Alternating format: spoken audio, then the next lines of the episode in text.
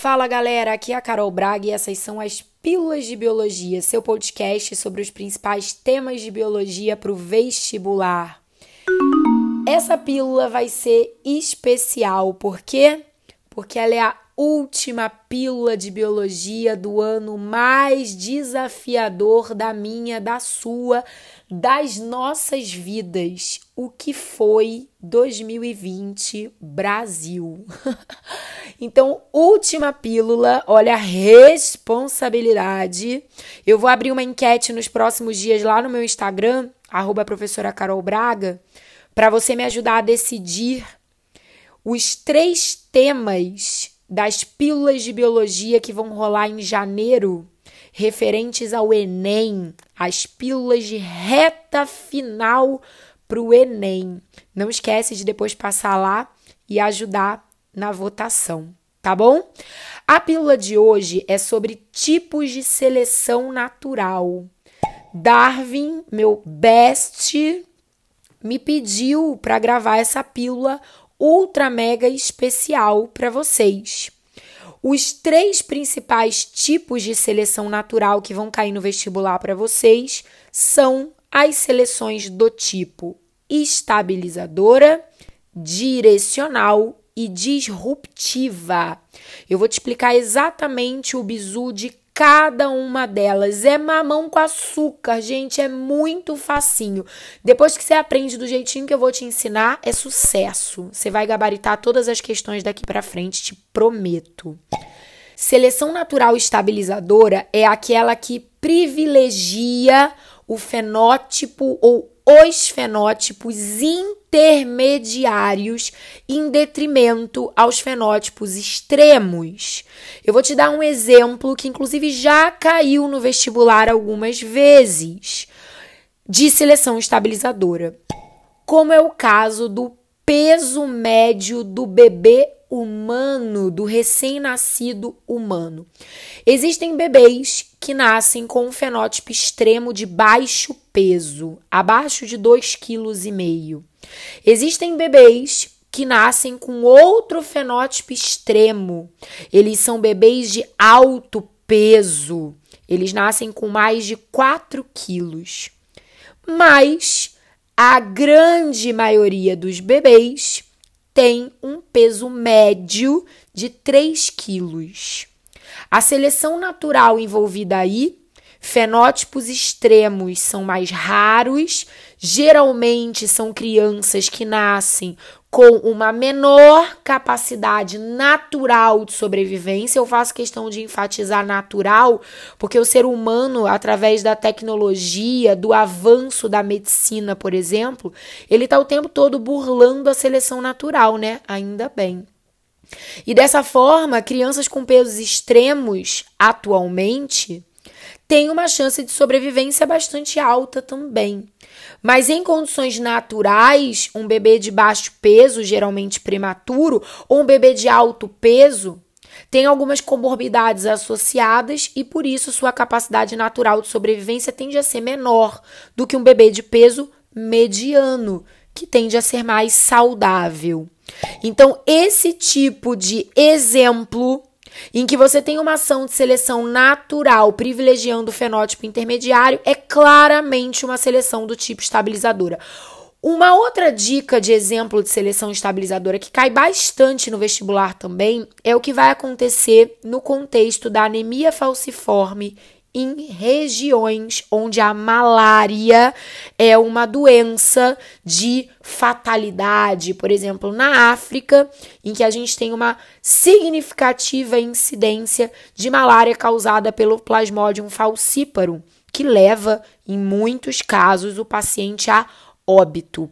Nesses locais, o indivíduo que é heterozigoto, fenótipo intermediário, heterozigoto para anemia falciforme, ele é privilegiado em detrimento aos indivíduos que são homozigotos e, portanto, de fenótipos extremos. O que, que vai acontecer aí? O homozigoto para o gene normal da hemoglobina não vai ter anemia falciforme, porém, é extremamente suscetível à infecção pela malária e pode morrer em virtude da malária, o que é um desfavorecimento a esse fenótipo.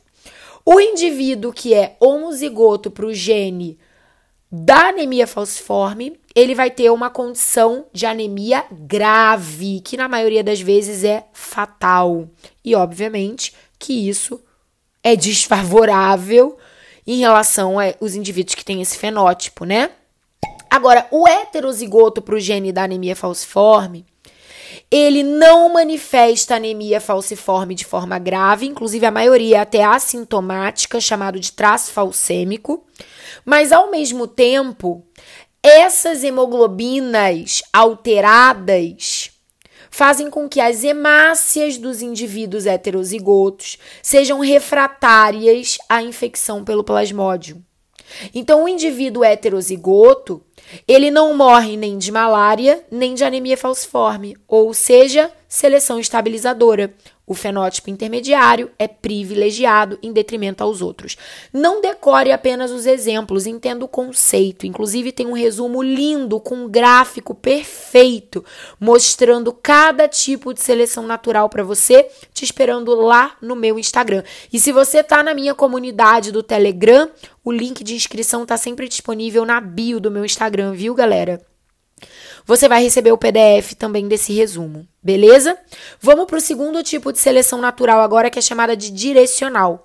Nesse tipo de seleção natural, a gente tem a ação seletiva de um dos fenótipos extremos como privilegiado.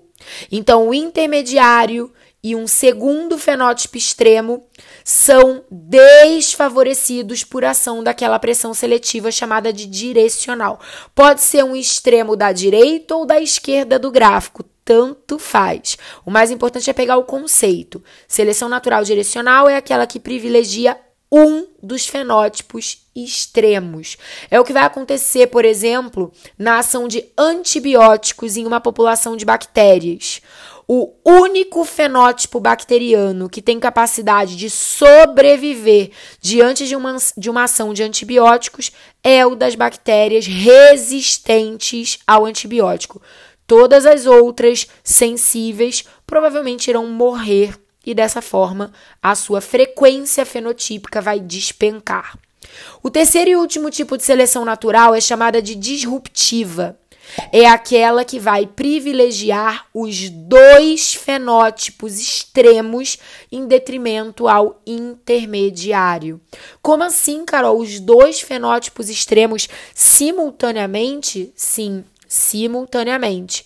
Você vai ter, por exemplo, uma ação por motivos diferentes, o ambiente passando por mudanças diferentes em que, por razões diferentes, os dois fenótipos extremos de uma população são favorecidos. Então, por exemplo, eu tenho uma espécie de aves com três colorações: preta, cinza e branca. A ave preta não é predada porque o predador não a enxerga bem, uma vez que ela é bem camuflada no ambiente. A ave branca também não é afetada por esse predador, porque por conta do local em que ela voa tem uma camuflagem com sol e ela também não consegue ser tão bem vista. Agora, a ave, a ave cinza, nossa, tadinha da ave cinza. Essa daí não consegue se livrar do predador por motivo A nem motivo B e é a mais afetada, a mais predada, portanto, é o fenótipo menos favorecido. Então, os dois fenótipos extremos, preto e branco, conseguem se defender, entre aspas, melhor daquela pressão seletiva e são favorecidos. Já o fenótipo intermediário é o que se dá mal. Não decore exemplos, entenda o conceito de cada tipo de seleção natural e arrase em todas as questões de prova sobre isso.